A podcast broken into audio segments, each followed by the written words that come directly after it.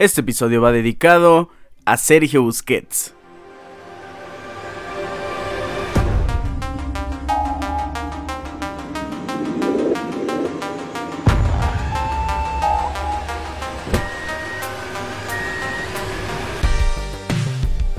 Estaba en duda esta dedicación del episodio para Sergio Busquets, pero el logro que ha hecho no creo que deba ser opacado por los errores que ha cometido principalmente el día de hoy, así que se le dedica el episodio a Sergio Busquets porque Hoy cumplió 17 partidos mundialistas con la selección española y junto a Iker Casillas es el máximo jugador en llegar a esa cifra en la selección española, evidentemente, y todo indica que Sergio Busquets se quedará con esa cifra y ya estaremos contando en breves segundos por qué.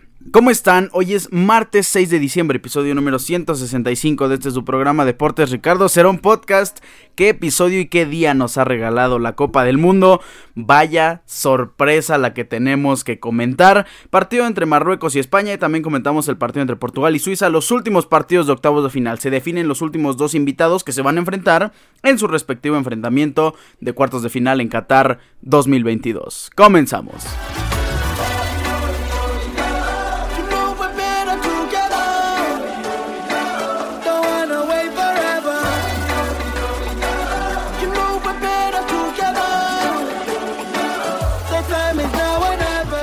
Iniciamos con el partido entre la selección de Marruecos en contra de España. El seleccionado ibérico presentaba un cuadro bastante, bastante fuerte, bastante sólido, como siempre, el medio campo inamovible. Unai Simón, Jordi Alba, Aymeric Laporte, Rodri, que sorpresivamente lo estamos viendo de central en esta Copa del Mundo. Estamos acostumbrados a verlo como un volante defensivo, a lo mejor como un, un mediocentro atrás de los, de los volantes también tiene esa función, pues ahora como, como defensa central. Y Marcos Llorente que también lo, lo acostumbramos a ver en el Atlético de Madrid como mediocentro, a lo mejor como extremo, pues ahora inicia como lateral derecho, repito, la media inamovible, Pedri González, Sergio Busquets y Gaby, los centrocampistas del Barcelona. Y arriba Dani Olmo, Ferran Torres, por el extremo derecho y Marco Asensio como punta, dejando afuera a Álvaro Morata. La selección de Marruecos inicia con Bono, Hakimi, Aguert, Saiz y Masraoui. Saiz el capitán, qué gran capitán de Marruecos. Ounani, Ambarat y Amalah en el medio campo. Ziyech, El Neseri arriba junto con Bufal que Bufal es un mago por completo. Qué partidazo de Bufal. Eh, entendemos que la situación entre Marruecos y España sí se desata en un conflicto fuera de lo futbolístico. Por eso se llevó hacia las gradas un ambiente bastante hostil, bastante fuerte, bastante... Eh, bueno, en realidad era un ambiente que cubría en todos los aspectos, por ejemplo, la selección española cuando tenía la posesión se llenaba de gritos, se llenaba de abucheos el, el estadio, eh, el Education City Stadium. Claro que en el ámbito ya futbolístico no, no es un clásico, no es un, un partido que, que, se juega a muerte, aunque así lo pareció el día de hoy. No es un partido que tenga historia y que tenga gran rivalidad, se lleva más allá de las canchas de fútbol, que a lo mejor en la grada, repito, se pudo haber reflejado un poco esa pasión por parte de las personas que sí sienten ese, ese eh, estilo de, no de odio, pero sí sienten ese conflicto en contra de, los españoles, principalmente por el lado de Marruecos, que es un país más conflictivo, que es una selección que, vive más pasionalmente el fútbol. Y, ahí se llevó ese, ese ámbito. 0 por 0 en el partido completo, 0 por 0 en el agregado. Nos fuimos a los 120 minutos. España, como ya es costumbre, teniendo la posesión del balón, teniendo más remates. Hubo menos remates al arco, eso sí no llegó a España. Tuvo 77% de posesión en los 120 minutos. Llegó y superó la marca de los 1000 pases, 1019, que pues ya vimos eso no le ayuda a la selección española. Es bueno, es dominante, sí, tiene la posesión, pero al final de cuentas eso no es todo en el fútbol. 90% en la precisión de los pases. España, claro que tuvo más el balón, claro que se le ve más respuesta técnica a los españoles, más nivel y más idea futbolística. Y por parte de Marruecos, un poco atrincherados, un poco eh, volcados a la defensa, tratando de correr al contragolpe, pero también teniendo eh, grandes esfuerzos físicos. Por ejemplo, eh, Aseide Ounani salió casi terminando el primer tiempo del tiempo extra. Y la cifra de la que corrió Ounani corrió 14.5 kilómetros. El promedio es de 10 kilómetros y a veces ni siquiera llegan a eso. En partidos pasados hemos visto que corren 6 kilómetros y salen al minuto 80. pues este jugador corrió 14.5, es increíble. Ambarat, eh, perdón, Ambarat, Ambarbat en el medio campo, el jugador de la Fiorentina de 23 años. Qué jugadorazo el número 4, qué recuperación, qué esfuerzo, qué entrega total de verdad de este jugador. Hay que, hay que aplaudirle absolutamente a cada uno de ellos. Como ya lo dije, Saiz, el, el defensa central capitán de la selección de Marruecos Vaya que es un líder nato, es un jugador que los guía, que se esfuerza y que da primero la cara por el equipo antes que sus compañeros. Hakimi Masraoui en los laterales ya los conocemos a la perfección. Hakimi con el Paris Saint Germain, Masraoui ahora con el Bayern de Múnich. Son jugadores que ya tienen un bagaje en el fútbol internacional y que ya pueden presumir tener esa calidad futbolística y que le ayuda bastante a la selección de Marruecos. Bono siendo una gran estrella por parte de España ya los conocemos, Laporte y Rodri como centrales tocando el balón más que Asensio, Torres, Olmo eh, juntos. Pedri siendo eh, un gran jugador, recuperador, también sale, abre las ideas y, adelanta el equipo en, la posesión. Gaby entregándose por completo. Por ahí Pedri en, en, momento de luchar se escondía un poco, veíamos un Pedri ligeramente perdido y el que salió a la luz fue Gaby. Un jugador que por cierto eh, ha roto un récord, es el jugador más joven en llegar a la instancia de, de octavos de final. Pero Gaby, Dios mío, la entrega que dio, la fuerza que da cuando llega el momento, porque la selección de Marruecos sí es una selección que impone y es una selección que va a llegar a golpear, a llegar duro, ojo, no llegando mal, no llegando sucio, pero sí va a llegar duro. Va a meter el pie, va a meter la leña, va a llegar con todo. Y de repente Gaby lo vimos metiendo el pie, metiendo la cabeza directamente, arriesgándose a una patada directo en el rostro. Gaby demostró ser un gran jugador y un futuro impresionante para la selección de España, para el fútbol mundial, para el FC Barcelona. Gaby es un gran, gran jugador. Sale, de hecho, alrededor del minuto 70, dio 70 minutos perfectos. Mismo caso que Bufal por la selección de, de Marruecos, que Dios hizo, hizo a Llorente, que para mí Llorente es un gran jugador, hizo a Llorente lo que quiso. En la banda hizo varias fintas, se lo llevó, mandó buenos centros, vaya Llorente nada más le vio el número a Bufal, el Neseri también gran jugador, gran delantero, por ahí se perdió un poquito, pero la recuperación Hakim Ziyech corriendo 120 minutos, en fin, fue un gran partido, una guerra total, entrega completa de los de Marruecos, mismo caso de España, un poquito más inclinado a tener la posición del balón y Marruecos a sufrir, pero vaya, creo que ya lo tenían presupuestado. El partido se va hasta los penales. De ahí tenemos eh, que tira primero la selección de Marruecos. ¿Quién iba a tirar? Sabiri, lo anota sin problema. Después viene Pablo Sarabia que entró eh, faltando dos minutos. Entró al 118 del, del agregado por eh, Nico Williams, que Nico Williams había, había, sido revulsivo. Nico Williams evidentemente no tira penales, Pablo Sarabia llega como un experto. Entonces Pablo Sarabia viene a tirar el penal, lo falla, pega en el poste. Después viene Hakim Ziyech, lo cobra de una manera eh, con autoridad, de una manera muy correcta y lo anota 2 por 0 para la selección de Marruecos. Viene Carles Soler. Híjole, Carles Soler fue el cambio de Gaby. Vimos cómo, cómo, la selección de España sufrió después de que Gaby salió. Porque Gaby estaba, estaba corriendo por absolutamente todo el campo. Entra Soler y se puso a trotar. Soler dijo: Yo no soy Gaby, yo voy más tranquilo. Se perdió y parecía que España estaba jugando con 10 jugadores. En realidad, Carles Soler, muy, muy mal, muy tachado. Y yo diría que tachado hasta de la selección porque se vio mal y, estos, y este tipo de partidos donde tienes que demostrar la entrega es la que te da un lugar o la que te puede dejar fuera de ese lugar. Eh, Carles Soler llega para cobrar el segundo penal de la selección de España y lo falla, pero lo falla de una manera tan displicente que no entiendo cómo Carles Soler fue el designado para tirar ese segundo penal importantísimo. Lo falla, vaya, no lo falla, lo para Bono. Qué atajadón de Bono que sin problema alguno se tira, lo adivina y, lo ataja. Después viene Banun, defensa central, que entra y al minuto por ahí 115, faltando 5 minutos para que acabara el agregado. Falla el penal de una manera terrible, mismo caso que Carles Soler. Una y Simón se tira hacia un lado, lo ataja. Y después viene Sergio Busquets, que por esto pensamos en dedicarle o no el, el episodio. Sergio Busquets venía con el tercer penal con la, con la opción de, de, revivir a la selección española. Ya había fallado un penal la selección de Marruecos, que al parecer era lo complicado, ya lo había atajado Unai Simón, y Sergio Busquets podía poner a su equipo 2 por 1 en el marcador de penales. No pasó así, llega Sergio Busquets, mismo caso que Carles Soler, displicente.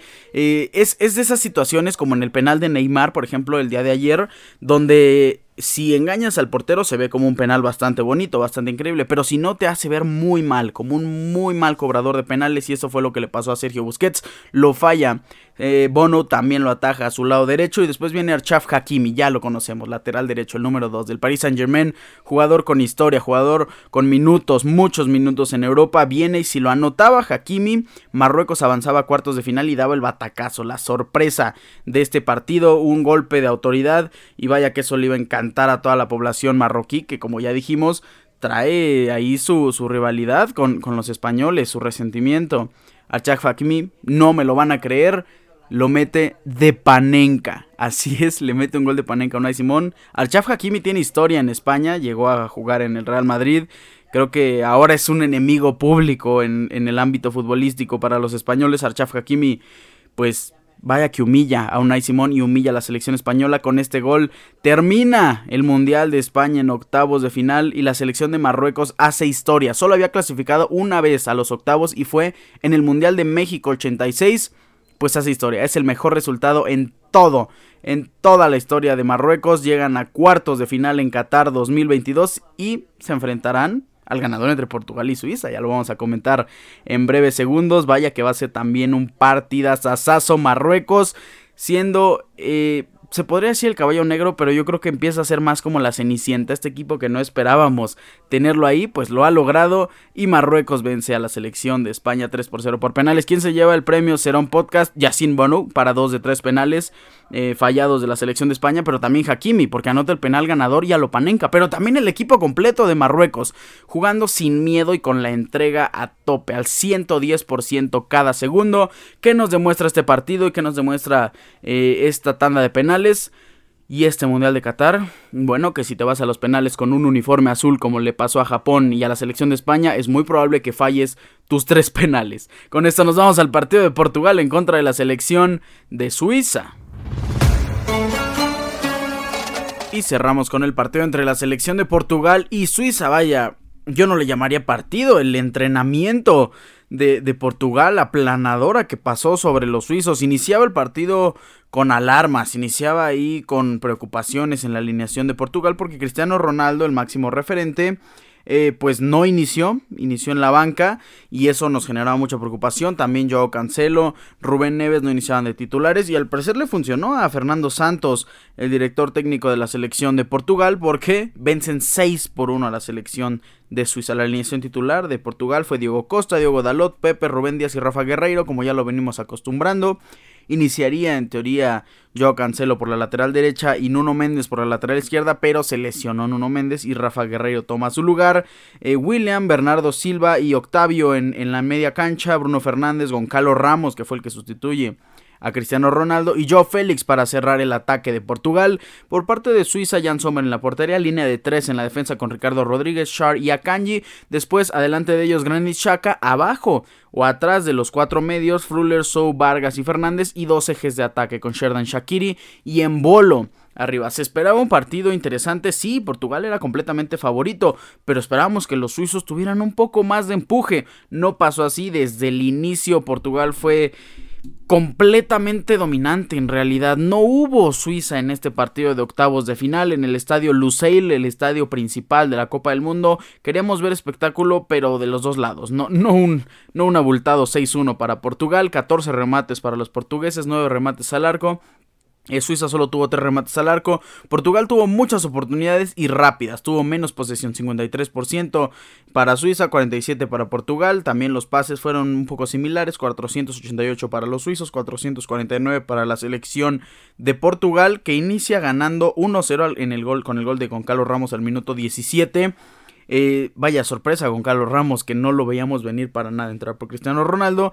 Y empieza teniendo un gran partido con un muy buen gol. Después llega Pepe al minuto 33. Repite la dosis Goncalo Ramos al 51. Rafa Guerreiro al 55. Goncalo Ramos anota hat-trick al minuto 67. Ojo. Esto no debería de ser eh, preocupación para, para eh, Cristiano Ronaldo ni para todos sus seguidores Creo que aún así vamos a seguir teniendo a Cristiano Ronaldo como titular en los partidos de, cuartos de final en contra de la selección de Marruecos. Pero ya sabemos que Goncalo Ramos podría ser eh, un buen revulsivo y también, ¿por qué no?, futuro para la selección. A Kanji descuenta al minuto 58, después llega el 67 el tercero de Goncalo Ramos y termina las acciones Rafa Leo con un golazo al borde del área. La orienta con externa, la prende con interna, pasa por encima de Jan Sommer. Muy buen gol de Rafa Leo, que sin duda alguna ya tenía una Suiza muerta en el partido, una Suiza muy displicente que no buscó nada en realidad. O sea, Suiza desapareció por completo. El día de hoy Portugal tenía chance de tocar filtrado, de tocar abierto, cambios de juego, no recibían la presión, podían controlar la bola, darse vuelta, pisarla dos, tres, cuatro veces y hasta ahí empezaba una pequeña presión de los suizos que a decir verdad se les veía como si estuvieran cansados o como si en realidad estuvieran muy intimidados por la selección de Portugal y, ya llegaran prácticamente derrotados porque eso pareció en el partido de ayer Suiza, perdón, el partido de hoy en la mañana. Suiza no hizo absolutamente nada y eso pues sí, si no, si no tienes actitud, si no tienes ganas de jugar, se refleja en resultados como este abultado 6 por 1 para la selección de Portugal. Gran partido de los defensas. Pepe, me encantó. Rubén Díaz, muy, muy buen partido a la defensiva. Diego Costa, pues que recibió pocos balones, tuvo poco trabajo. Bueno, en las bandas, William me encantó. Bernardo Silva también, teniendo buena actividad. Bruno Fernández, eh, teniendo un buen partido, por ahí fallando uno que otro control, que, que, en teoría si Bruno la controlaba bien, adelantaba, podía haber pasado a más. Goncalo Ramos, Dios mío, es el jugador MVP del encuentro. Joe Félix un poco apagado, pero también no tuvo una mala actuación. Ingresa Cristiano Ronaldo, ingresa Rafa Leao, Vitiña, Rubén Neves y Horta también, quien se queda completamente en la banca. Rui Patricio, que me sorprende que no le hayan dado chance a lo mejor al portero de, de, Portugal, el portero histórico. También yo cancelo, se queda en la banca, me sorprende. Espero que sí sea descanso porque también me gusta mucho este jugador, aunque no estaba teniendo el mejor de sus mundiales. En fin, Portugal avanza con autoridad, con tranquilidad, caminando y eso también es muy importante.